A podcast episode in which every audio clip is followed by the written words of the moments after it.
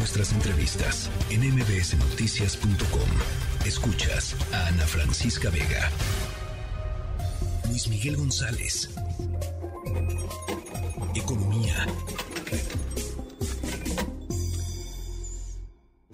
Bueno, eh, hay vida y hay tema más allá de lo que está pasando con Banamex eh, o City Banamex todavía.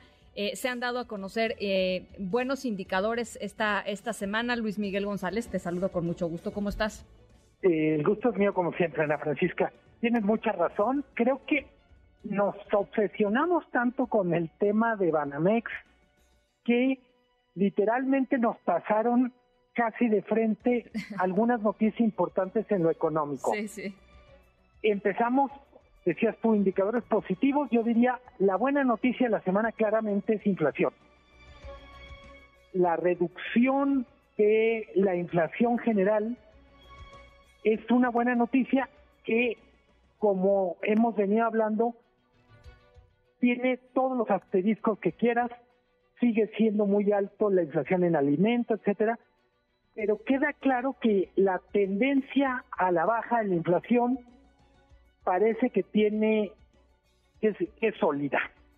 A la larga esto permitirá bajar tasas de interés y de alguna manera entrar en un periodo de normalidad donde quizá el riesgo, Ana Francisca, sería no bajar la guardia porque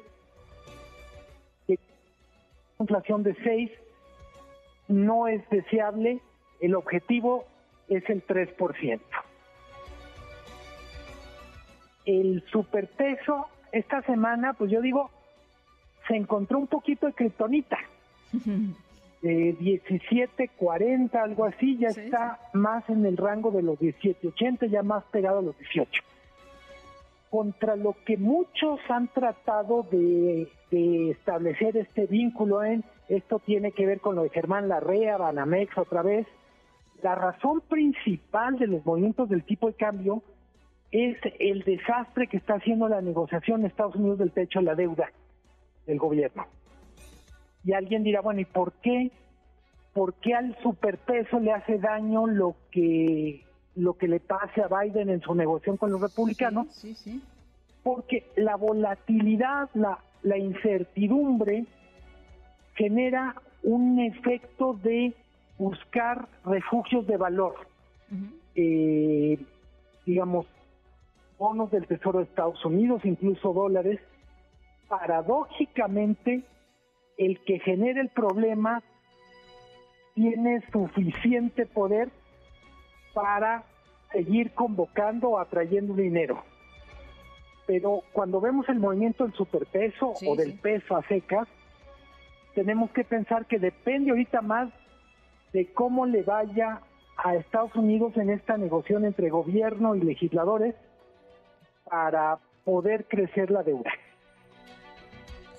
Ahora, eh, hay, hay, también eh, información, bueno, hay, a ver, hablando del techo de la deuda, que, que, es algo que no hemos tocado aquí, Luis Miguel, y, y que creo que vale la pena explicar un poquito de qué se trata y por qué eh, y por qué nuestro país, digamos, estaría tan pegado con esto que está sucediendo en Estados Unidos, que parece ser algo súper técnico y que además no es la primera vez que sucede, ¿no? Estas negociaciones ríspidas y estas amenazas de no vamos a llegar a un acuerdo y se acerca el día, el, el último día que podemos llegar a un acuerdo. Eh, pero, pero ¿por qué no, por qué no explicas un poquito al auditorio sí. de qué se trata y por qué México, por qué a México le interesa eso? De manera muy simple, eh, el techo a la deuda es un mecanismo que Estados Unidos inventó prácticamente en el siglo XIX y era una manera de amarrar las manos al gobierno para que no estuviera endeudándose. O sea, cada que tú quieras subir tu deuda, gobierno, me tienes que pedir permiso y eso significa que literalmente tú tienes una llave de la, de la cerradura, pero yo tengo el candado. Así es. Eh, este mecanismo que de alguna manera es anacrónico se reactivó eh, prácticamente la década pasada y te va a hacer sentido, Ana Francisca, se reactivó literalmente para fastidiar a Barack Obama. Mira, eso no me la sabía. Ajá. Eh, y cómo funciona en la negociación es básicamente la oposición le dice al, al presidente, en ese caso, a ver, tú quieres más deuda, pero para yo darte ese permiso, te voy a obligar a que recortes algunos programas. Los vas a recortar porque es la única manera que yo te voy a dar permiso de tener más deuda. Claro. El famosísimo Obamacare, que era el programa de medicina con, digamos, el incremento del presupuesto al gasto de salud, a las medicinas, por parte de Obama. 2011, si no recuerdo mal. Sí, sí. Y ahora, lo que, ¿por qué preocupa tanto eh, lo del techo de la deuda en este momento? Los republicanos quieren presentar a Biden como muy débil de cara ya a la elección del 2024, pero también, y muy importante, quieren desactivar algunos de los programas que le pueden ser muy rentables a Biden, en particular los que tienen que ver con impulsar la economía. Porque uno de los argumentos de los republicanos es Trump fue mejor para manejar la economía que Biden y la mejor prueba es que la recesión aparece con Biden y nunca estuvo con Trump. Ahora, van a jalar la cuerda hasta lo que se pueda, pero van a llegar a un acuerdo. O sea, e, el hecho de que Estados Unidos llegara a, no a no a, no pagar, digamos, sus deudas, a no poder operar, ¿no? Es, es, es francamente, eh, pues, es rarísimo que suceda. ¿Tú te acuerdas, Ana Francisca, seguramente esta película de No miren arriba? Así es.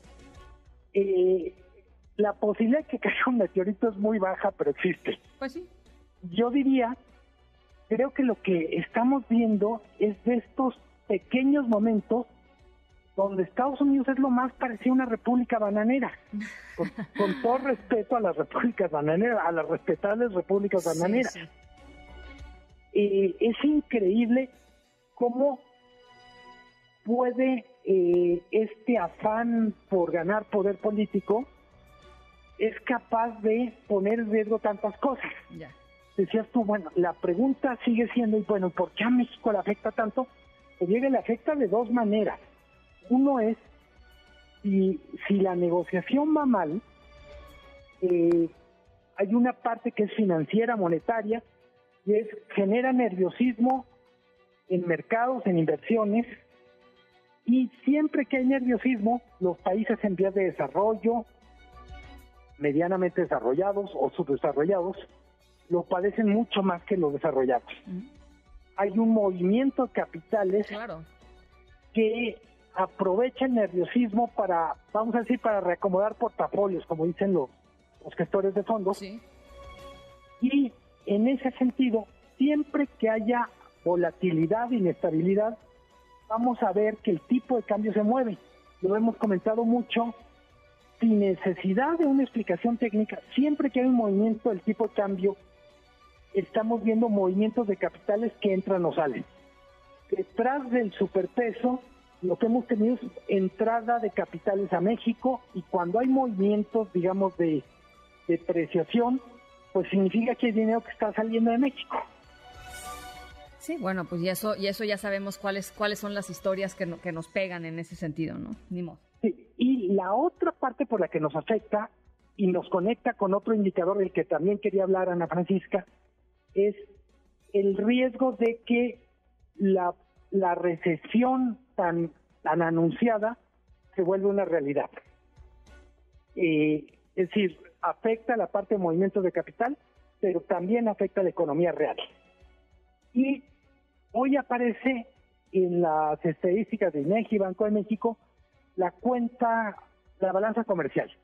México trae un déficit es decir, está exportando menos de lo que importa, pero lo relevante es que exportaciones manufactureras tienen un pequeño descenso. En lo que va del año, en dos de los cuatro meses de los que tenemos cuentas, las exportaciones han tenido un pequeño decrecimiento.